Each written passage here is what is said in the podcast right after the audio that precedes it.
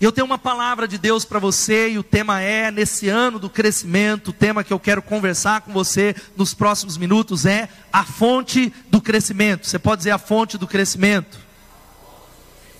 Abra a sua Bíblia ou ligue a sua Bíblia lá em Hebreus capítulo 5, os versículos 11 até o capítulo 6, até o versículo 3. Hebreus capítulo 5, versículo 11 até capítulo 6, versículo 3. Quem achou diz amém. Quem não achou, diga CTM. CTM começa dia 11. A gente vai falar mais na semana que vem. Dia 11 de fevereiro começa o CTM. Diz assim a palavra de Deus, que está na tela também. Diz assim, Hebreus capítulo 5. Quanto a isso, temos muito que dizer, coisas difíceis de explicar, porque vocês se tornaram lentos para aprender. Embora essa altura já devessem ser mestres, vocês precisam de alguém que lhes ensine novamente os princípios elementares da palavra de Deus. Estão precisando de leite, não de alimento sólido. Quem se alimenta de leite ainda é criança e não tem experiência no ensino da justiça. Mas o alimento sólido é para os adultos, os quais, pelo exercício constante, tornaram-se aptos para discernir tanto bem quanto mal.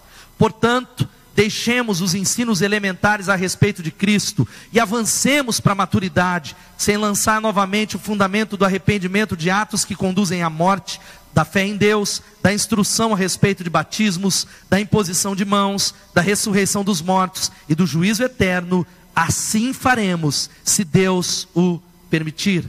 Amém. Quanto a isso, a gente tem muito que dizer, coisas difíceis de explicar, porque vocês se tornaram lentos para aprender. Embora a essa altura já devessem ser mestres, vocês precisam de alguém que lhes ensine ainda os princípios elementares da palavra de Deus. Vocês estão precisando de leite e não de alimento sólido. Que Deus abençoe a sua santa palavra. Vamos orar mais uma vez. Pede ao Espírito Santo para que ele fale, pede ao Espírito Santo para que ele comunique, pede ao Espírito Santo, três vezes santo, que ele mova com poder, que a palavra dele venha para dividir juntas, medulas, o teu espírito, para que você saia daqui transformado, mudado, impactado, vai clamando, falando: Deus, eu me abro, Deus, eu ouço, Deus, eu deixo toda a ansiedade lá fora. Deus, eu deixo no nome de Jesus, Senhor, no nome de Jesus. Senhor, obrigado pela palavra poderosa, obrigado pela igreja, obrigado pelo teu povo, obrigado pelo privilégio da gente estar aqui em família.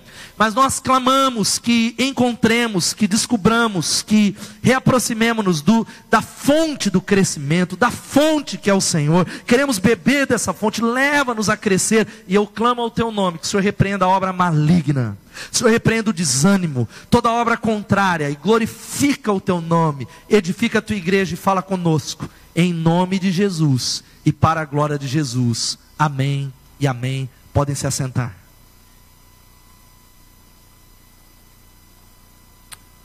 O fato que você já sabe é que o ser humano, se ele é saudável, ele, ele cresce. Um bebê, quando ele nasce, se ele tem a alimentação adequada, por causa simplesmente da saúde, ele vai crescer. Porque falar sobre crescimento é falar sobre o ser humano. E tudo aquilo que é saudável cresce. Quando há doença, não há crescimento. Mas quando há saúde, o crescimento passa a ser natural. Quem pode dizer amém? A verdade é que este é o propósito de Deus para nós. Deus ele nos convida e ele nos convoca nesse ano do crescimento para nós crescermos em todas as áreas. O seu alvo e o seu objetivo precisa ser crescer, não só financeiramente, que é um alvo primário da maioria das pessoas. A gente só pensa em dinheiro, mas dizer, Deus, eu quero prosperar, mas eu quero crescer nas minhas emoções, no meu casamento, da minha profissão, no intelecto, nas emoções, mas crescer em Deus, crescer espiritualmente, crescer na palavra de Deus, crescer no projeto que Deus tem para mim. Esse é o propósito dele, porque tudo que é saudável cresce. Vamos falar isso?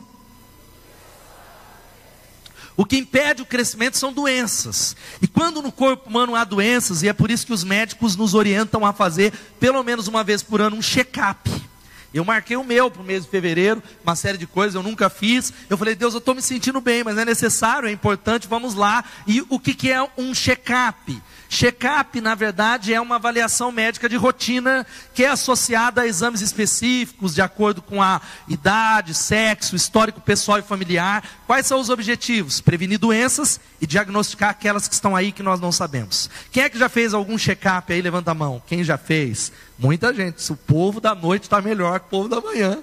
Talvez mais doente, talvez etc e tal. Glória a Deus.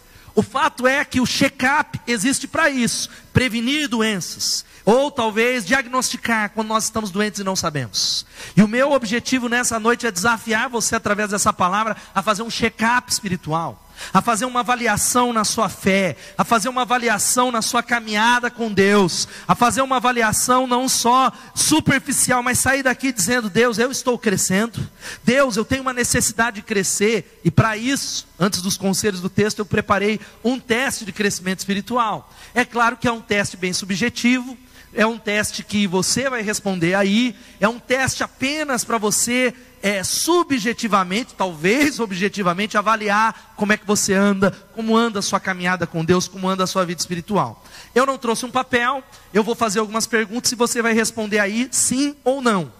Se a maioria do resultado for sim, você está crescendo. Glória a Deus, porque tudo que é saudável cresce. Se a maioria, ou talvez 40% é não, alguma coisa está errada.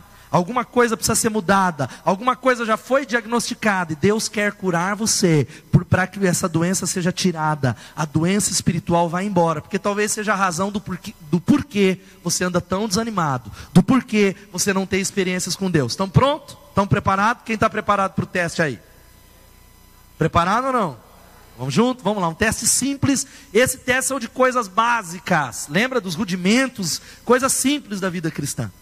O, o, autor da carta aos Hebreus fala: Eu quero falar coisas difíceis, mas vocês precisam ainda que pessoas ensinem as coisas elementares. Vocês não podem se alimentar de alimento sólido, mas de leite. Isso aqui é o leite. Então eu quero que você diga sim ou não. Passei do leite ou ainda estou no leite. Nós vamos lá. Primeiro, você já leu a Bíblia toda durante a sua jornada espiritual? É claro que é entender, não é só ler. Mas você já leu? Responde aí, sim ou não. Segundo, você tem o hábito de se encontrar com Deus, ter o hábito devocional de diariamente se encontrar com Deus para adorá-lo, para buscar. E aí você vai responder: diariamente, duas ou três vezes por semana, uma vez por semana, ou dificilmente eu faço isso. Outra pergunta: você tem desenvolvido uma vida de oração diária? E quando eu digo vida de oração diária no té, não é, não é aquela que você está no ônibus, ó oh, Deus, abençoa meu pai, minha comida, minha tia, minha avó, amém. Não, oração, tempo com Deus. Quarta pergunta: você jejua com regularidade? O jejum faz parte da sua caminhada, é um hábito espiritual. Outra pergunta: você frequenta alguma classe de ensino das Escrituras semanalmente? E a pergunta não é se você já frequentou. Eu já fiz GTM, eu já estudei escola bíblica, eu já fiz teologia. Se você frequenta, se você está crescendo, se você tem crescido no conhecimento da palavra de Deus. Uma outra pergunta: você se reúne semanalmente com outros crentes com o propósito de crescerem juntos e terem comunhão? É a célula. É o grupo pequeno. Você faz isso semanalmente, se reúne? Eu me reúno no happy hour lá, ó, para tomar uma cerveja. Estou falando de comunhão para crescer, você se reúne? Sim ou não? Outra pergunta: você está envolvido com algum ministério e servindo pessoas com seus dons e talentos? Responde aí, sim ou não? Vamos lá. Quantas pessoas você levou a Jesus nos últimos 12 meses? Pensa um pouquinho aí. Não dá nem para pensar, que você já sabe. Para ser um pouco mais generoso, nos últimos três anos, quantas pessoas você levou a Cristo? Quantas pessoas você discipulou? Uma outra pergunta: você tem devolvido uma parte dos seus recursos para o avanço da obra de Deus e, como forma de responder e agradecer a Deus pelo cuidado, você tem crescido em generosidade? Você é mais generoso do que era? Sim ou não? E a última pergunta, vamos lá? Em comparação com quando você recebeu Jesus, a sua vida hoje é mais ou menos vibrante. Hoje você ama mais a Jesus, está mais apaixonado por Jesus ou menos do que quando você se converteu. Quantos fizeram aí? Levanta a mão. Não precisa falar o resultado, não. Todo mundo? A resposta a essas perguntas talvez te dão uma direção do que é que aquilo que precisa mudar nessa noite em nome de Jesus. Qual é a direção? Qual é a virada que você precisa fazer? Porque o desejo de Deus é que nós cresçamos na vida espiritual. Há muita gente crescendo fisicamente, crescendo na sua área profissional, mas se esquecem que o grande alicerce é a nossa vida espiritual. Por quê? Porque dentro do coração de cada homem há um anseio, um vazio espiritual. O homem tem uma dimensão espiritual de tal maneira que, mesmo em tempos de ateísmo, de crescimento da negação de Deus, as religiões estão em alta. Há um crescimento das religiões. Os homens adoram cristais, energias, porque há dentro de cada ser humano uma dimensão, um vazio, que só pode ser preenchido por Deus. Sabe como é o nome dessa dimensão? Espiritualidade. Por isso que o crescimento espiritual é algo chave. Quem pode dizer amém? Agora qual que é o problema, irmãos? Queria que minha voz está acabando, misericórdia. Qual é o problema? O problema é que a gente usa truques para crescer. Talvez você é alguém aqui que anda com Jesus nessa comunidade há 10 anos e diz assim, pastor, lá atrás eu tinha uma vida mais vibrante, lá atrás eu orei mais, lá atrás eu estava melhor, só que as coisas não mudaram, eu não mudei, pastor. Eu jejuei o ano passado inteiro e eu não mudei. Eu tenho buscado me libertar desse vício, desse pecado, e eu não consegui mudar. A minha esposa não mudou, a minha família não mudou. Sabe qual é o grande problema? O problema é que nós queremos mudar com truques. A gente quer mudar numa campanha de sete semanas. A gente quer mudar recebendo uma oração aqui no domingo à noite. E nós precisamos entender, quando se fala de crescimento, de que somente Deus pode mudar a nossa vida. Quem pode dizer amém? Somente Ele pode mudar. Não é os truques, não é aquilo que a gente faz. Só Deus pode fazer as pessoas crescerem. Só Ele pode realizar uma mudança na sua família. Só Ele pode mudar o seu caráter. Só Ele pode trazer libertação. Só Ele é Deus que dá o crescimento. Quem pode dar um glória a Deus? Pastor, mas como é que eu vou crescer que se é Ele que vai fazer? A minha parte é plantar. Eu planto e rego. Deus dá o crescimento. Eu estabeleço hábitos espirituais. Eu abro um espaço na minha vida para que Ele tenha espaço para me mudar. Para que eu descubra na fonte de crescimento em nome de Jesus. Por isso, nessa comunidade, a gente tem uma frase que é proibida a entrada de pessoas perfeitas. Você pode dizer proibida a entrada de pessoas perfeitas? Você deve vir como você está. Amém ou não? Fala para o irmão que está do seu lado aí, venha como você está. Irmão, do jeito que você está, filho. Ah, mas é do jeito que você está. Mas o cara é do jeito que você está. Mas não permaneça como você está. Nós te aceitamos como você está, te amamos como você é, mas o propósito da igreja de Jesus, o propósito da peregrinação espiritual é que haja na nossa vida uma mudança de vida. Você tem mudado. Você pode observar uma mudança de Deus nas mais variadas áreas. Não é vir à igreja. Há mudanças no caráter, mudanças na maneira de lidar com o dinheiro, mudanças na mentalidade, na maneira de enxergar as coisas. O problema é que há pessoas aqui que já deveriam ser adultos espirituais e maduros, mas são crianças em Jesus Cristo. E eu vou fazer uma pequena, mais uma outra pesquisa. Muita gente que tem envelhecido, mas não crescido. Por exemplo, quem é que tem um ano de conversão? Levanta a mão. Quem tem um ano, ou me converti nesse ano. Levanta bem alto a mão. Glória a Deus, glória a Deus. Glória a Deus por muitas pessoas. Quem tem aí até cinco anos de conversão? Olha, cinco anos de conversão. Levanta a mão. De cinco a dez anos. Levanta a mão. Cinco a dez anos convertido. Vamos lá. De 10 a 20 anos. Vai diminuir. Levanta a mão. Tenho 20 anos. Quem tem mais de 20 anos de convertido? Levanta a mão aí. Mais de 30 anos de convertido. Paulo vai, alguns gigantes espirituais aí, glória a Deus, irmãos. Sabe qual é a questão? Glória a Deus por você que tem 20 anos, eu estou completando quase 30 anos. Eu sou novo, me converti criança, no zoe da minha igreja. 30 anos de caminhada com Jesus. O problema não é quantos anos você tem, mas há muita gente que tem 20 anos de vida cristã, mas tem repetido aquele primeiro ano durante esses 20 anos.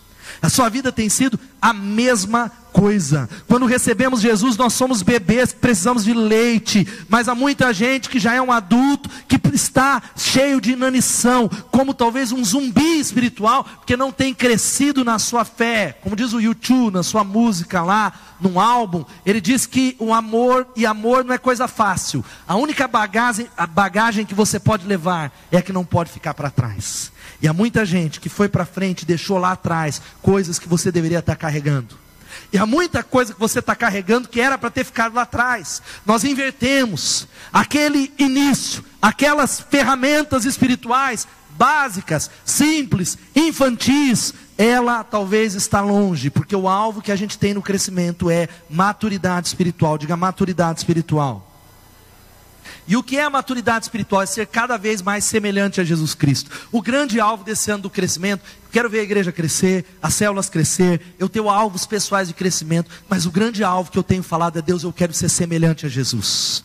Deus, o meu alvo principal, eu quero me tornar mais parecido com Jesus Cristo. Eu quero que o Senhor me molde a sua imagem e a sua semelhança. Mas vamos lá, antes de eu deixar alguns conselhos. Essa carta é uma carta, preste atenção, muito interessante. Não há divisões no início da Bíblia. A Bíblia não foi escrita por, com versículos, mas as nossas têm aí um tema. Se você puder abrir a sua Bíblia, está escrito algo, preste atenção: advertência contra a apostasia. O texto diante, até o final do capítulo 6, fala de cristãos que começaram muito bem, mas voltaram para trás. Gente que começou a andar com Jesus, mas abandonou a sua fé. Gente que teve experiências com Deus, serviu pessoas, abençoou pessoas, mas foram tragadas pelo diabo e voltaram atrás, apostataram. E uma das grandes tristezas do, do, meu coração, como um pastor de uma igreja que tem dezenas, dezenas e centenas de jovens, sabe qual é? É ver uma multidão de jovens que serviram a Deus, estavam nesse palco, estavam ministrando louvor, estavam liderando célula, mas gradativamente foram dando passos para trás, gradativamente, gradativamente foram retrocedendo, voltando, e hoje o estado deles é pior do que o anterior. O estado daqueles que estiveram conosco é pior do que aquele que era antes da conversão. Eles vivem uma vida voltando para trás, porque não entenderam que é isso que o autor dos Hebreus está falando. Ele está falando para cristãos velhos. Quantos são cristãos velhos? Quem tem mais de um ano de conversão, levanta a mão, mais de um ano. Você já é crente velho. Amém ou não? Tem gente que tem 10 anos e fala assim para mim, pastor, é porque eu sei que eu sou novo convertido. Eu falei, só sou na sua terra. Quantos anos você está na igreja? Eu tenho ainda três anos. Você já era para ser líder de célula, supervisor, era para você estar tá discipulando, era para estar tá comendo uma feijoada espiritual, cheio de revelação. E este, este povo eram crentes velhos como crianças. A linguagem deles, sabe qual era? Gugu dadá. A linguagem daquela igreja onde foi escrita essa carta eram cristãos que só queriam receber, gente que não doava, gente que não servia, gente que só vinha ao culto e só era servido e não egoísta como crianças. Quantos têm filhos pequenos aqui? Levantem a mão. Existe alguém aqui que deu uma aula para o seu filho ser egoísta? Tem alguém que falou, não, eu vou matricular, olha aqui. Eu olhei para Luiz e falei, Luiz, você é muito generosa, é quase igual a Jesus. Eu preciso, eu vou te ensinar, não é a ser egoísta. Tem alguém que fez isso e falou, poxa, minha filha não conseguiu aprender. Ninguém precisa ensinar isso. Porque crianças são naturalmente centradas em si mesmo. E essa carta é escrita para crentes que olham para si. Por isso, eu quero deixar algumas verdades para nós aqui nessa noite. Quais são as verdades sobre crescimento espiritual que eu e você precisamos aprender? Quantos querem crescer? Digam amém.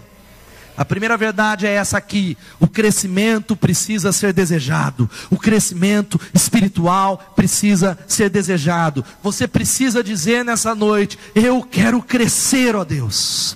Deus, eu me olho, eu me avalio, e eu sou alguém cheio de falhas, de pecados, de áreas que talvez tenham me acompanhado, mas eu quero ver Deus trabalhar na minha vida. Eu preciso que Deus trabalhe na minha família. Eu abro espaço para Ti, Espírito Santo. Eu não vou me contentar na maneira que eu tenho vivido a minha vida.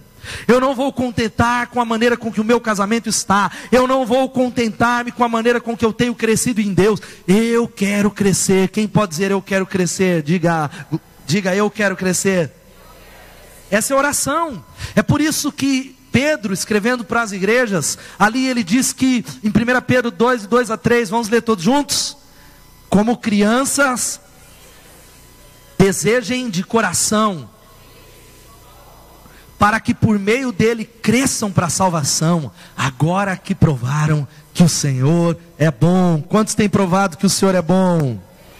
Dá um glória a Deus porque Ele é bom e a sua misericórdia dura para sempre. Deus é bom. Ele continua sendo bom. Olha só o que Pedro está dizendo. Ele fala para bebês, que não é a maioria das pessoas que estão nesse auditório.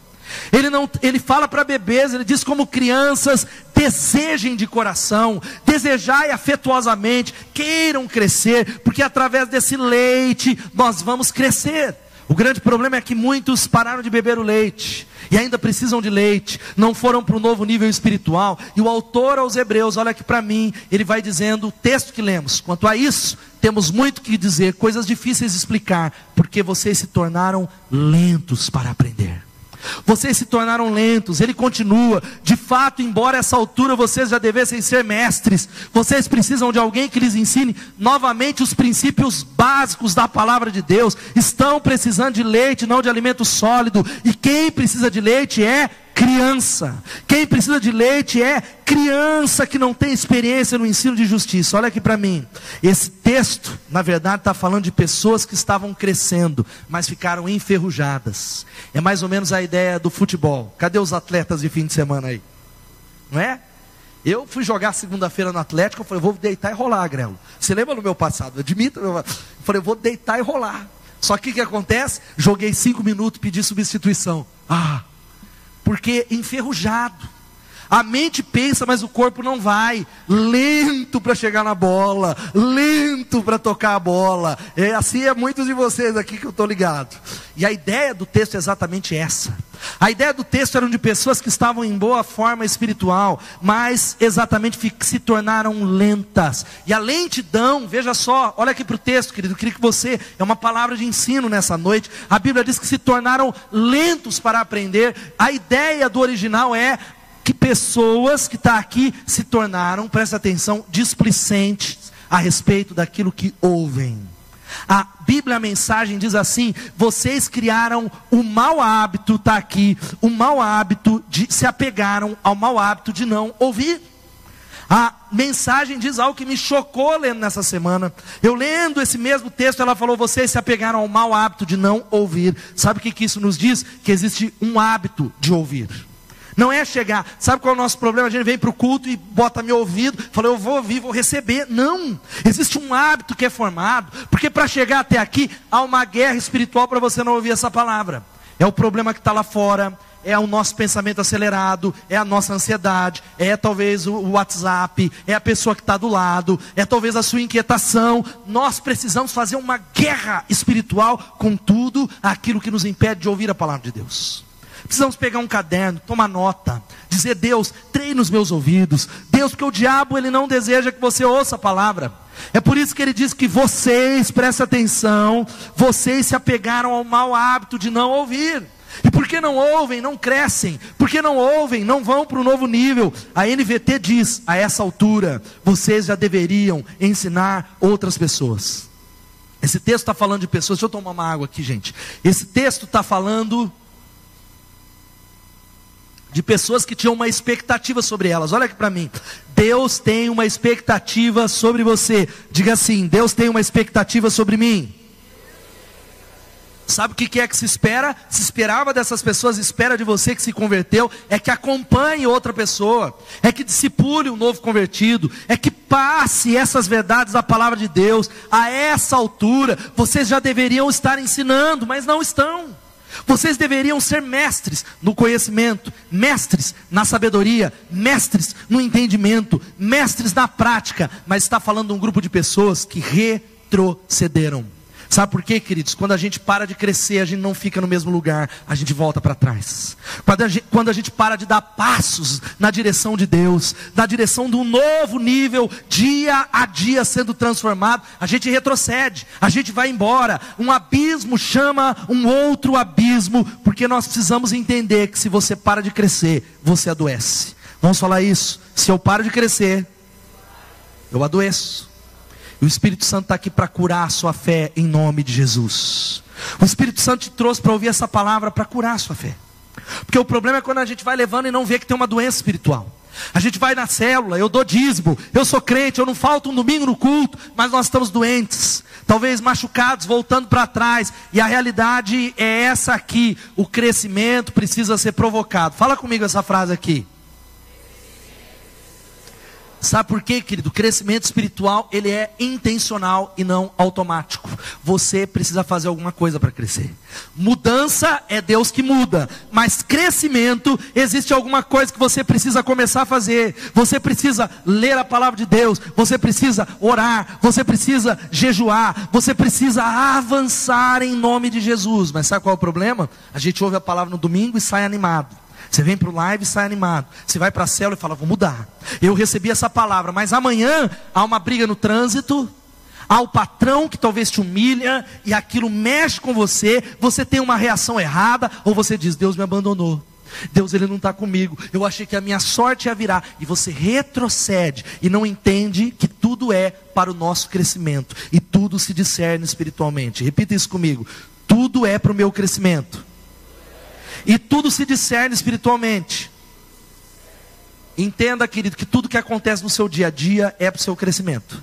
Mas, pastor, é um negócio diabólico. Deus vai usar para o seu crescimento. Mas é um problema que eu causei. Deus vai usar para o seu crescimento. É uma provação, é um deserto. Deus vai usar para o seu crescimento. Ah, mas é algo que tem a ver com meu filho. Deus vai usar para o seu crescimento, porque tudo é para o nosso crescimento. E tudo se discerne espiritualmente em nome de Jesus. Agora o nosso problema é esse: a gente se relaciona com Deus com base na lei moral de causa e efeito. Ou seja, se eu estou orando, Deus me ama. Se eu não oro, Deus não me quer. Mal me quer, bem me quer. Deus me quer, Deus não me quer. Deus quer, Deus não quer. Se eu viajo, Deus me quer. Se eu não tenho dinheiro para viajar, Deus não me quer. Se a célula multiplica, Deus me quer. Se a célula fecha, Deus não me quer. Esse não é o Deus que a gente serve. Deus te ama. Amém. Ele é apaixonado por você. Como um pai que não deixa de amar o seu filho, não importa para onde ele vá. Deus é um pai perfeito. Como o pai do filho pródigo, que vendendo tudo que ele tinha, querendo o pai morto, ele estava lá, de braços abertos para amar o filho, para colocar um anel, uma sandália e fazer uma festa. Esse é o Deus que está falando para você: volta para casa em nome de Jesus. Ok? Diga amém. Isso é fato não nos relacionamos na lei moral de causa e efeito, é graça, mas para o crescimento, nós precisamos entender que quando se fala de poder, de unção, de ministério, de revelação e de crescimento no entendimento do rio de Deus, nós precisamos entender e tomar posse da lei da semeadura. Olha só o que diz aqui, vamos ler todos juntos? Não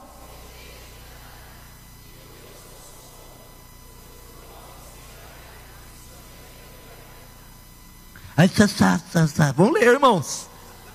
Pelo amor de Deus. Eu estou falando, perdendo a voz, você nem falou. Você... Tem uns irmãos que nem cantam, é difícil. É, minha época como ministrar o louvor é eu e Deus, é individual, mas dá uma raiva. Aí você vê que é o irmão tá ali assim. Eu, é, ó, eu quero convidar você, irmão, para se unir. Irmã Edneia vai ter um prazer de receber você desse ministério aqui. Prender linguagem de sinais. Vamos ler o versículo todos juntos?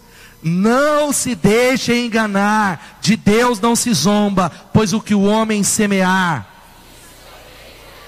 Sabe o que isso significa? Plante novas sementes. Você não tem como receber algo novo espiritualmente se você tem as mesmas práticas, se não lê a Bíblia, se não ora, se não jejua, se continua fazendo as mesmas coisas, se não vem no culto por qualquer motivo. Ai, veio visita, eu não venho. Fui para o termas, eu não venho. Irmão, toma decisão em nome de Jesus. Muda os hábitos. Estabeleça pequenos hábitos espirituais. Entenda que o seu sim hoje é o que vai construir a sua história amanhã. Aquilo que eu tenho vivido hoje, eu não tenho dúvida que é o sim que eu dei para Deus lá atrás. É a consagração do passado. Santificai-vos hoje, porque amanhã o Senhor fará maravilhas no meio de vós. Mas você precisa continuar dizendo sim. Você precisa continuar se consagrando. É por isso que a carta que Jesus, o Espírito Santo, através da boca do apóstolo João, às igrejas da Ásia, a igreja de Éfeso era uma igreja fantástica na história da Bíblia. Ele escreve uma carta e diz: Olha, eu tenho a favor de vocês que vocês não toleram os homens que são maus, os nicolaítas, a falsa doutrina, vocês perseveram na provação. Uma igreja fantástica, de crentes maduros, crentes velhos, mas a palavra de Deus para a igreja de Éfeso era uma só: Tenho, porém, contra ti uma só coisa: você abandonou o seu primeiro amor. Eu tenho uma só coisa contra você, meu irmão. Você abandonou o primeiro amor. Volta e pratica as primeiras obras. Volta às primeiras práticas. Retorna no princípio. Não é ficar é, agarrado ao passado, mas aquilo que você fazia no início. Volta a fazer no nome de Jesus. Você pode dizer amém? No início da sua conversão, você não perdia uma reunião de oração. No início da conversão, você vinha, você clamava, você servia. Você visitava pessoas, você era alguém que não perdia um culto, e aquele sim do passado é que te abençoou a tua história, mas você parou de realizar aquele sim, você parou de realizar aquela obra, você foi deixando para trás. O crescimento precisa ser desejado, e aquele princípio que eu tenho falado muito na igreja, dos 5% do que você faz, somente você pode fazer por você. Amém? Vamos falar isso aqui junto comigo, que a minha avó, em nome de Jesus, está amarrado espírito da garganta. Vamos falar todo mundo, estava bem, saí de férias, irmão, aleluia. Vamos lá, todo mundo, vamos lá? 5%. Sabe o que, que isso significa? Que 95% do que você faz, qualquer um pode fazer. Pode ser treinado para fazer.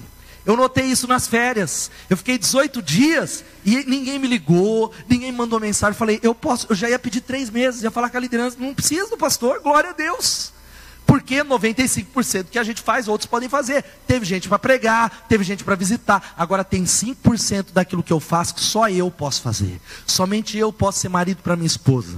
Somente eu posso ser pai da Suzane e da Luísa. Somente eu posso deixar o meu corpo saudável. Cadê o Muriel? Citei ele nessa manhã. Seria muito bom se eu falasse, Muriel, cada vez que você malha, é eu que vou perder gordura. Glória a Deus. Cada corrida que você dá, eu recebo os efeitos na minha casa lendo. Mas isso é possível? Seria bom, seria, irmãos? Né, Jefferson? Glória a Deus. seria bom não? Seria bom não? Mas não é possível porque somente eu posso manter. eu falei a lei da semeadura, meu irmão. somente eu posso manter o meu corpo saudável. Quem pode dizer amém? Agora, sabe uma outra coisa que só você pode fazer? Crescer espiritualmente.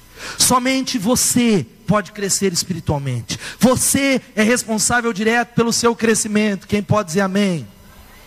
Segunda coisa, olha aqui para mim, querido, em nome de Jesus, é que o crescimento espiritual possibilita você entender ou saber a diferença entre o certo e o errado. O crescimento espiritual é que vai trazer para você revelação. O crescimento espiritual é que vai trazer para você sabedoria. Como pastor, vez ou outra, e não tem nada de errado, continue fazendo isso. Pessoas chegam para mim e falam: Pastor, o que, que eu faço? Pastor, o que, que eu faço nisso? O que, que eu faço naquilo? E muitas vezes eu olho para alguns irmãos e digo assim: você decide. Eu não posso decidir por você. Algumas situações a gente aconselha, mas há outras que eu digo, eu não posso decidir, eu não posso tomar decisões, e não há problema em tomar conselho, porque a Bíblia diz que na multidão dos conselheiros está a sabedoria, tome conselhos. O problema não é tomar conselhos, mas há muita gente que busca o conselho porque quer transferir responsabilidades. Há muita gente que toma o conselho porque ele quer, eu peço conselho para Janaína, para se alguma coisa dar errado, eu falo, você é culpada. Porque você falou para eu fazer isso. É mais fácil ela decidir por mim. Agora, maturidade te ajuda a tomar decisões. Quem pode dizer amém? Maturidade te ajuda a entender o que Deus quer. Maturidade te dá uma luz para o caminho que você vai seguir. Maturidade te dá direção. Olha só o que diz o versículo 14. Vamos ler todos juntos. Mas o alimento sólido é para os adultos, os quais tornaram-se aptos para discernir tanto bem quanto mal. Queridos, há um mundo maligno de sedução de Satanás. Satanás é chamado na Bíblia de anjo de luz. Satanás ele se transfigura em anjo de luz. Sabe o que isso significa? Que ele coloca portas diante de você que não são de Deus. E há muito crente que ele vai vivendo a vida dele no quesito ou na teologia da porta aberta. Eu orei, Deus abriu, é de Deus. Nananina não. Nem toda porta aberta foi Deus que abriu. E nem toda porta fechada foi Deus que fechou. Aí complicou, pastor, como é que eu faço? É por isso que a Bíblia diz que os pais, pelo exercício constante, tornaram-se aptos para discernir o bem e o mal tornaram-se sábios para entender que o pacote 99% das decisões que você precisa tomar, quem precisa tomar decisão, levanta a mão, alguma decisão séria. 99 já estão no pacote da sua consagração expressos na vontade moral de Deus das escrituras. 99%. Mas sério? Como assim? Mas eu é problema de casamento, está na Bíblia. É negócio, está na Bíblia. Criação de filhos, está na Bíblia. É uma decisão se eu vou mudar ou não. A vontade moral de Deus está lá. Agora o que nós precisamos entender? Que olha aos quais pelo exercício constante. Lê comigo o que está em verde ali, os quais pelo exercício constante. Vamos lá? Os quais. Sabe o que significa isso? Quanto mais eu venho à igreja, quanto mais eu ouço, eu cresço no meu ouvir, eu pratico a palavra, eu obedeço ao Senhor, eu me debruço nessa palavra de dia e de noite, eu bebo dessa palavra, mais eu cresço em sabedoria em nome de Jesus. Amém? Eu quero dizer para você algo que a Bíblia diz que o temor do Senhor é o princípio da sabedoria. O temor a Deus, sabe o que está faltando na nossa juventude? Temor a Deus, gente. A gente não teme, a gente é boca dura. A gente vem na igreja qualquer jeito, é pastor, não, ah, aquele é, ah, líder, não, ah, tô, somos. Aí, vez ou outra, eu vejo na internet. É homem como a gente, o cara veste de camiseta, é não sei o quê, é claro que é homem como a gente. O problema não é essa realidade, é a falta de temor a Deus. Eu sou de uma época que a palavra era lida, ninguém entrava enquanto a palavra não deixasse de ser lida. Eu sou de uma época que no momento da oração havia silêncio, não era olhos de, de gato, porque tem um monte de olho de gato que a gente ora. Falta de temor.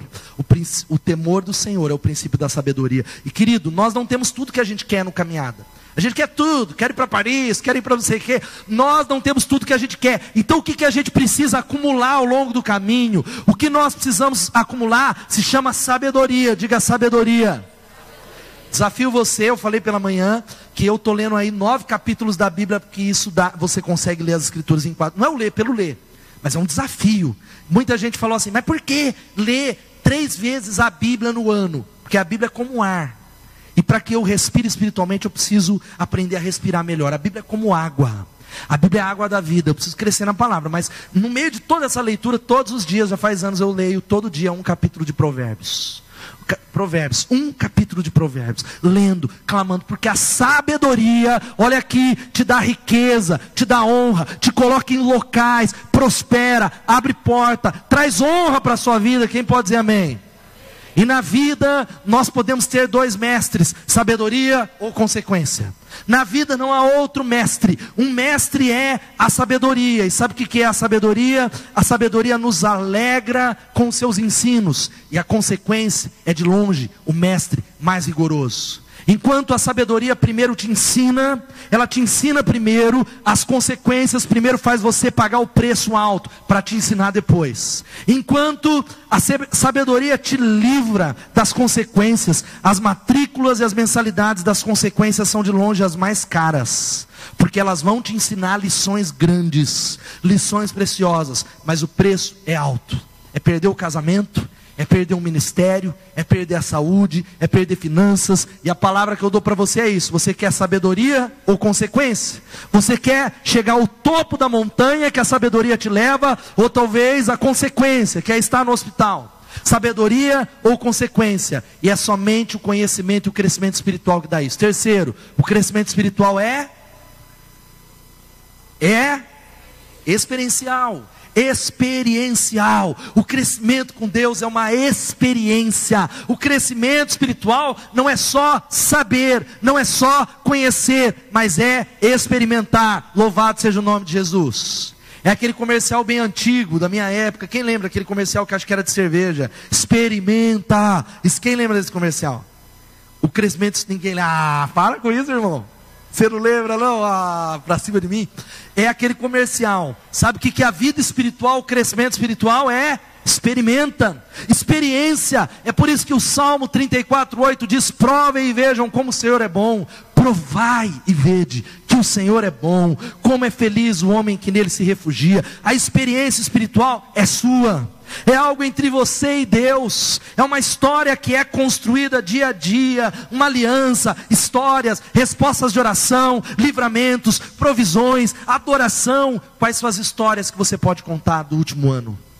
Quais são as histórias espirituais que você pode contar? Quais são as suas experiências com Deus que você teve nesse mês de janeiro? 27 dia. Quais são as suas experiências espirituais? O fato é que a gente precisa entender algumas coisas muito sérias aqui em nome de Jesus. Eu preciso andar com Deus. Quem pode dizer amém? É igual andar de bicicleta. Quem sabe andar de bicicleta aqui? Não vou, quem sabe, né? Para os que não sabem, né? Não tem problema, irmão. Mas só sabe andar. Como é que você aprende? Tem aula de andar de bicicleta? Matricular na aula? Não, só aprende a andar andando.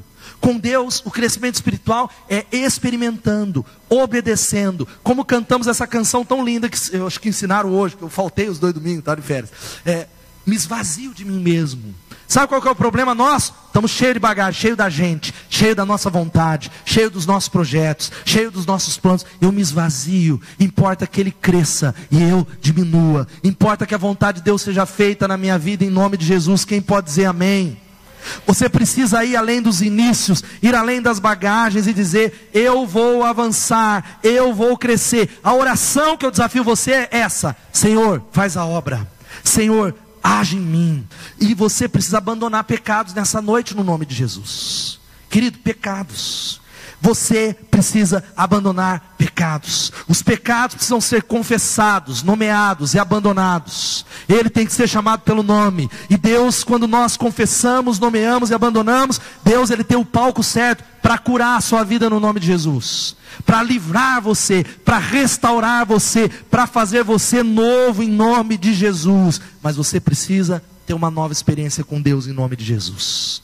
Começa a fazer o que você não fez. Saia desse culto tomando a decisão de que não haverá nenhum dia que você vai para o trabalho sem ter um tempo devocional com Deus de pelo menos no mínimo 15 a 20 minutos. No mínimo, Senhor. Eu não vou embora sem buscar o Senhor. Eu não vou sair para trabalhar de qualquer maneira sem me encontrar no lugar secreto, sem dar ouvidos à palavra, sem adorá-lo, sem consagrar o meu dia. E isso tem a ver com os nossos filhos também. As minhas filhas, elas não têm a experiência que é a minha, elas precisam ter as delas. Filho de crente não é crentinho. Lembra? Filho de peixe, peixinho é. Filho de crente não é crentinho. Filho de crente é perdidozinho sem Jesus.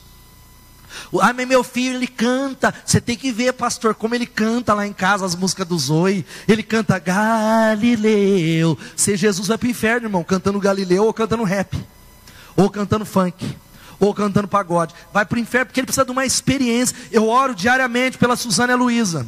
Nós semeamos, nós ensinamos, nós as abençoamos, mas eu falo, ó Deus, que elas reconheçam que são pecadoras que precisam de Jesus. Ó Deus, que elas tenham uma experiência com Jesus, Rei dos Reis, Senhor dos Senhores. Que elas tenham uma entrega verdadeira, que elas sejam cheias com o Espírito Santo. É o que está lá em Deuteronômio 11, versículo 2. Lembrem-se hoje de que não foram os seus filhos que experimentaram e viram a disciplina do Senhor, o seu Deus a sua majestade, a sua mão poderosa e o seu braço forte. Deus está falando: ei, povo de Israel, vocês experimentaram, seus filhos não. Eles têm história que ouviram.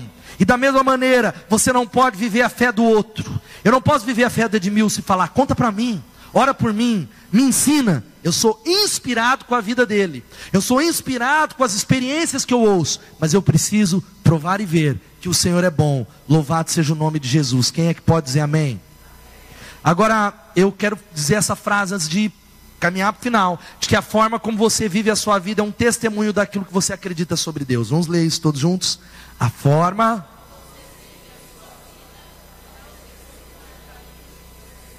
Não é só falar. Não é só falar. Há muitos crentes, hoje eu falei nessa manhã, que são agentes secretos. Conhece crente agente secreto? Ele, ele faz de tudo para esconder que é crente. Aí ele é o James Bond Gospel.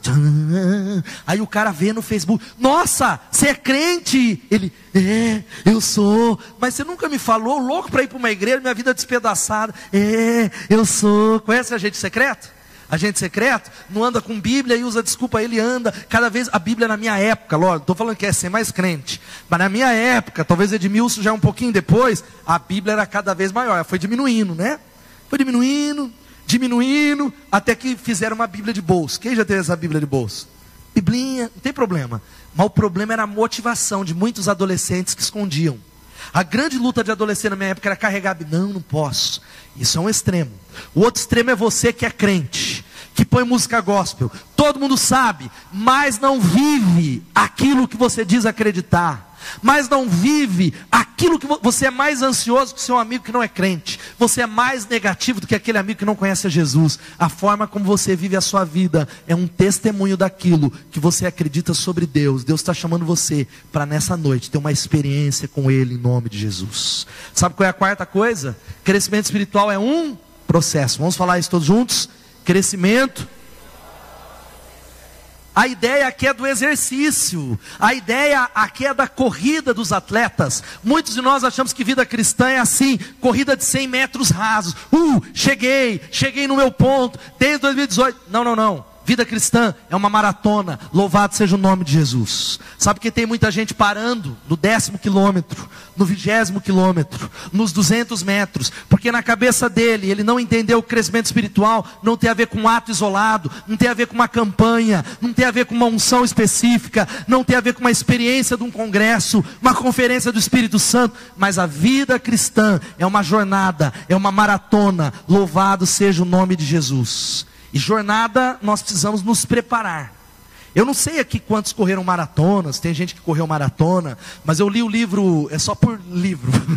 Eu li o livro do Dr. Drauzio Varela que chama Correr.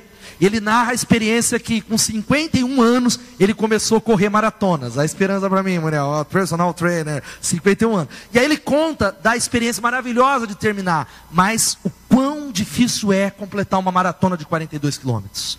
O quão preparo, alimentação, o quanto ele precisava se preparar, o quanto havia o risco de contusão, de problema no joelho e tudo mais, porque a vida espiritual, da mesma maneira, é necessário preparo, alimentação espiritual. Há muita gente parando no meio do caminho. Há muita gente que não chegou no final. Sabe qual é o final? Aquele que começou a boa obra vai terminar até o dia de Cristo Jesus. Ele vai terminar, mas é na volta dele. A gente anda com Deus até quando Ele voltar. A gente anda com Deus anos e anos e anos e anos e anos e anos e anos em nome de Jesus. Diga comigo, não existe experiência definitiva. Sabe o que, eu quero dizer? Que eu creio em unções espirituais, experiências com Deus, em batismos do Espírito Santo, em experiências que marcam a nossa existência, em enchimentos com Deus. Quantos precisam de uma nova unção? Diga glória a Deus. Eu tenho buscado, Deus, dá-me um novo, dá-me unção, me batiza, dá-me mais do teu poder, mas eu quero dizer para você que as unções não são definitivas. A manifestação de Deus ela não é permanente. Aquilo que você viveu no ontem é para o ontem. O maná é para o ontem. Se você tem lido a Bíblia toda, sabe que Deus deu para o povo de Israel aquilo que é chamado maná, que é o pão dos anjos, o pão do céu, o pão de Deus. E Deus deu uma orientação para o povo: todos os dias vocês vão colher a quantidade necessária para o dia. Aquilo que sobrar vai apodrecer, e se, ou melhor, se você pegar uma quantidade dobrada, vai apodrecer, e é para cada dia, porque amanhã havia uma porção nova do maná, e assim é com as unções de Deus. A unção do hoje, ela não é para o amanhã. A comida do hoje, ela pode até te sustentar por um tempo, mas você precisa se alimentar novamente em nome de Jesus. Há crentes que estão vivendo da comida do Natal de 2018. Vamos ler o texto? O que, que o texto diz? Mas o alimento sólido é.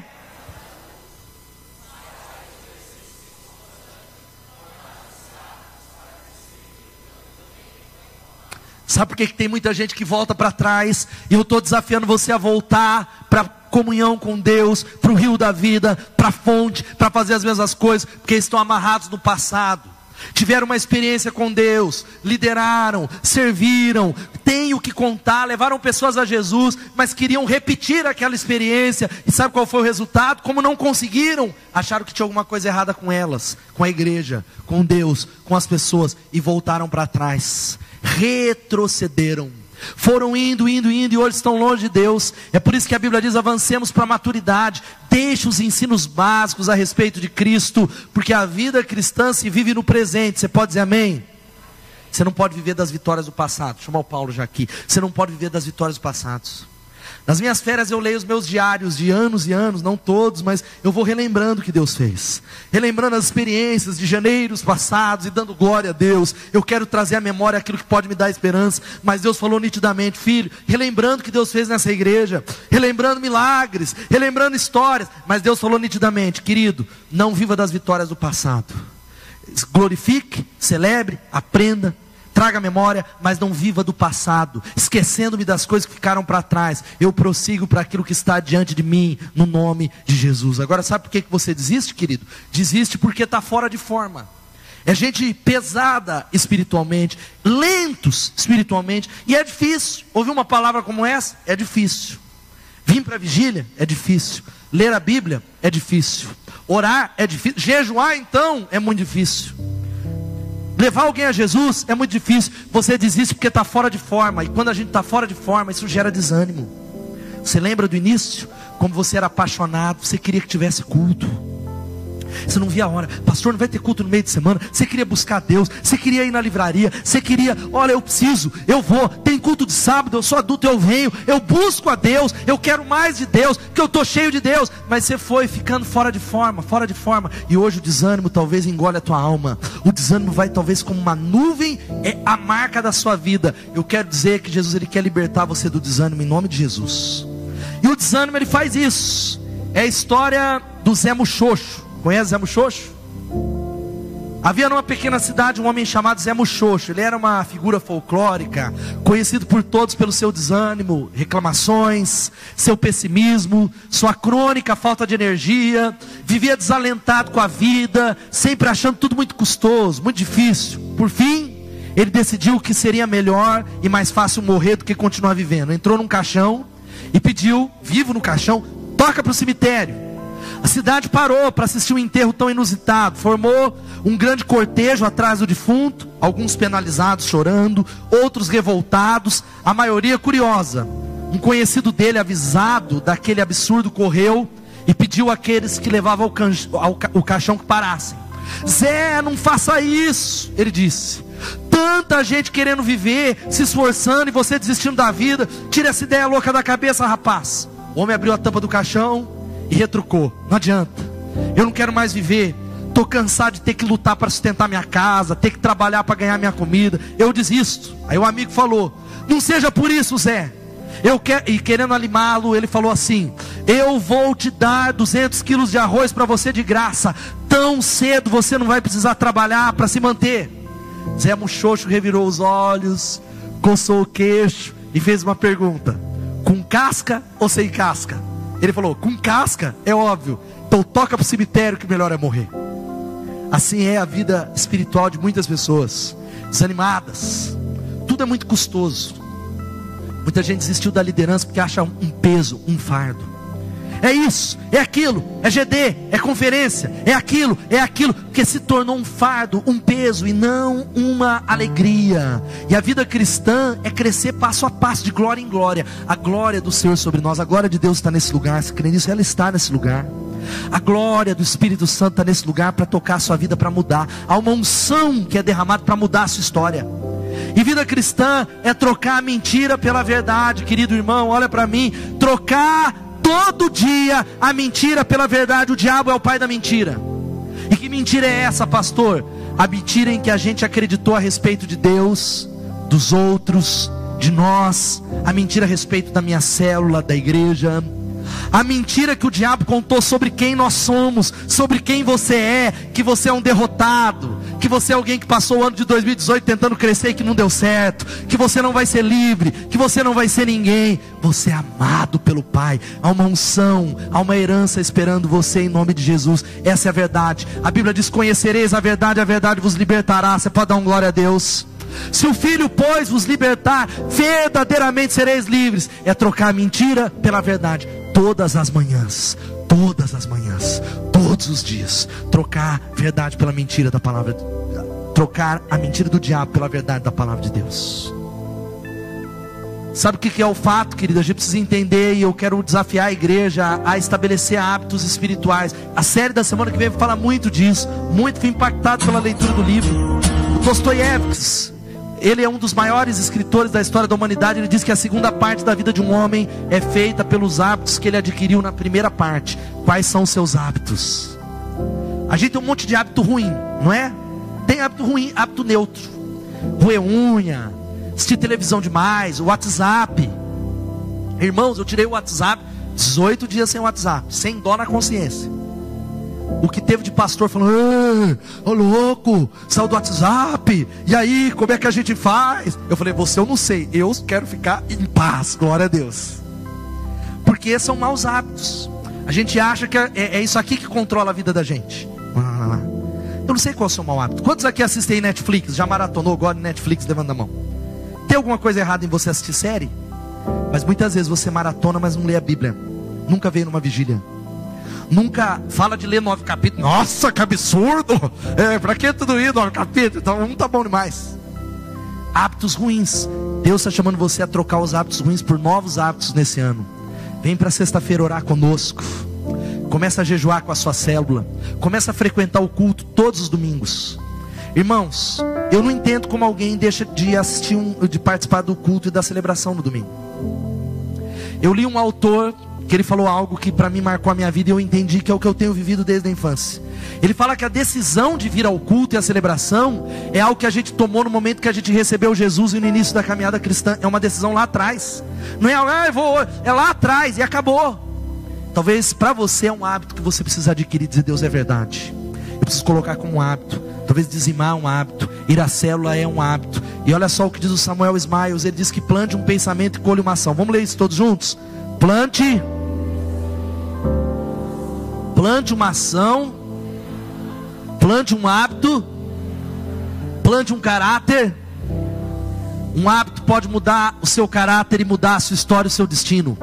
Quero desafiar você a todos os dias pela manhã ler a Bíblia, orar, fazer o que você não fez. Vamos vir na quarta-feira, irmãos. Vamos no sábado, se rende ao rio do reino de Deus. O reino de Deus é o que há, o reino de Deus é o que vai permanecer. Servir a Deus é o que está lá em 1 Timóteo capítulo 4, 8. Exercício físico é de pouco proveito, comparado com a piedade. A piedade, porém, tudo é proveitosa, porque tem promessa da vida presente e da futura. Dá um glória a Deus.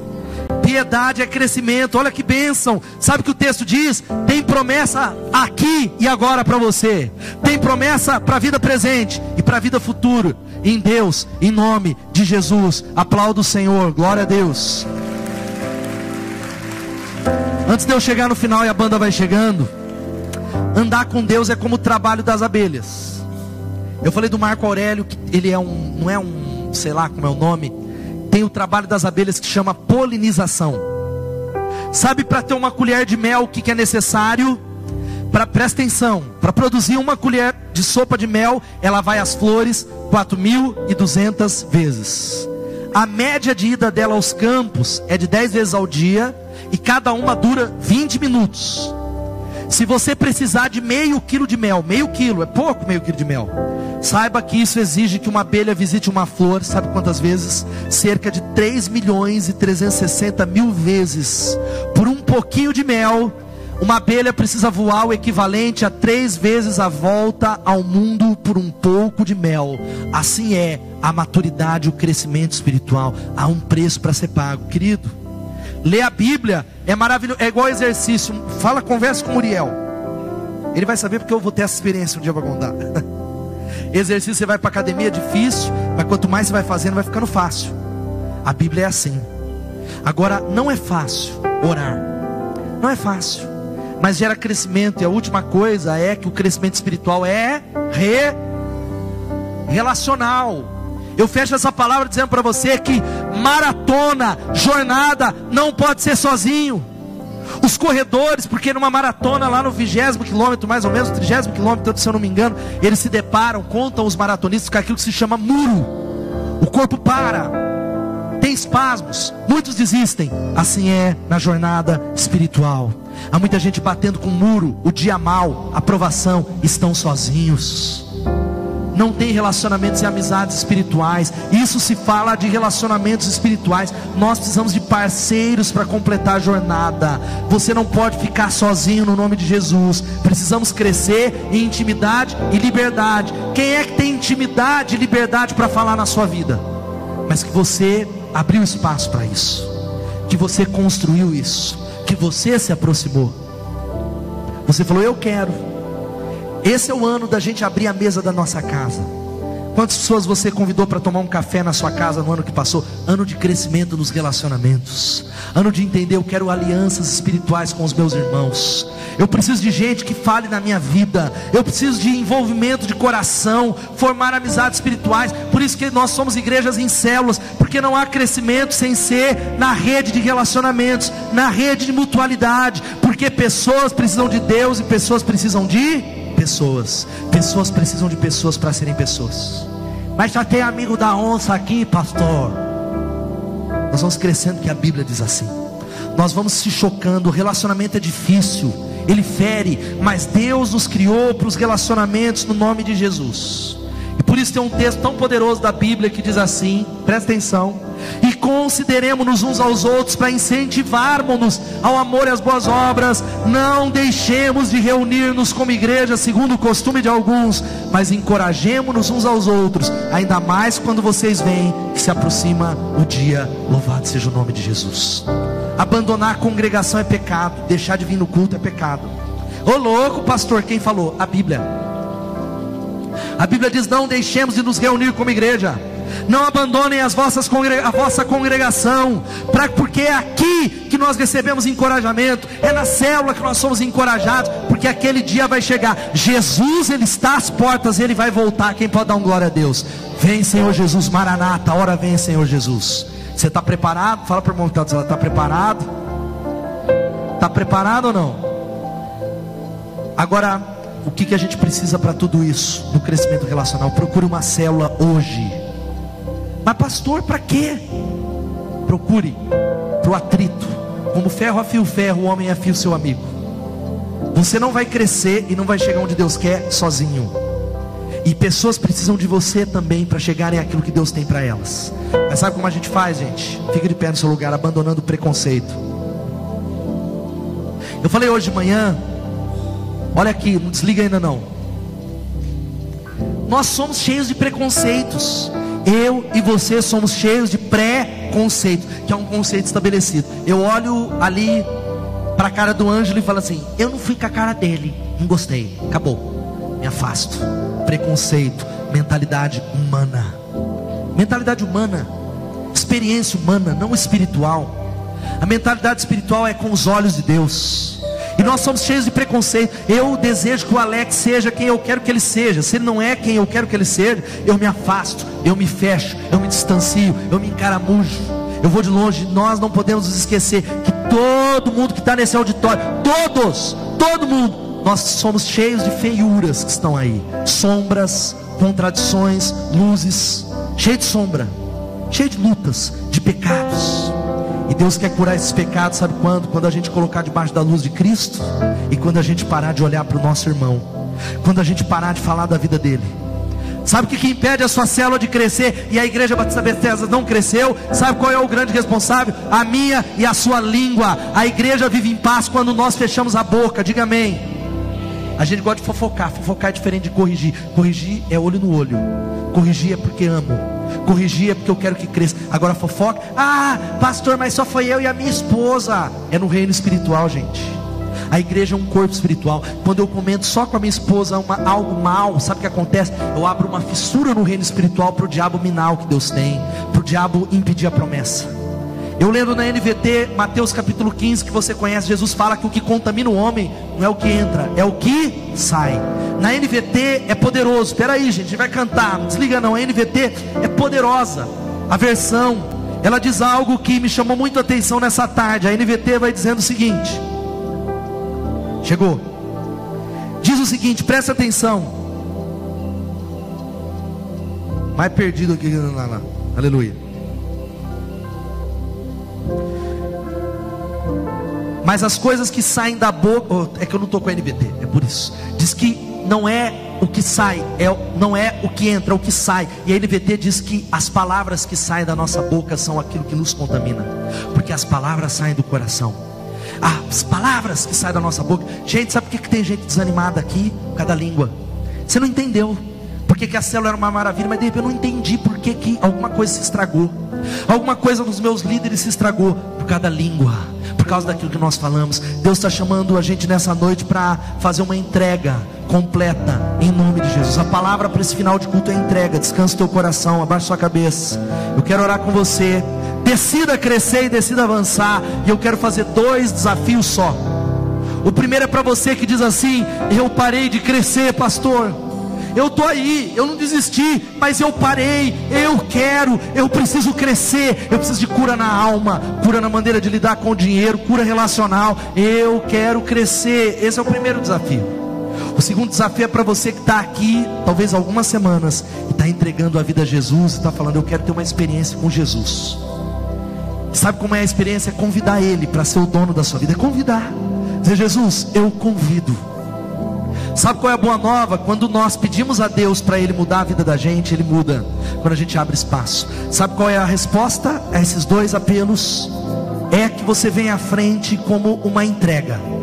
O símbolo da sua entrega é você vir à frente, nós vamos cantar e adorar a Deus, e orar e dizer a Deus: esse ano será e é o ano de crescimento da virada na minha vida. Eu irei crescer, eu não serei mais criança em nome de Jesus. Enquanto cantamos, sai do seu lugar e vem à frente, em nome de Jesus. Vamos adorar, o Espírito Santo está aqui. Pode sair do seu lugar e venha, em nome de Jesus. Pode dar um passo.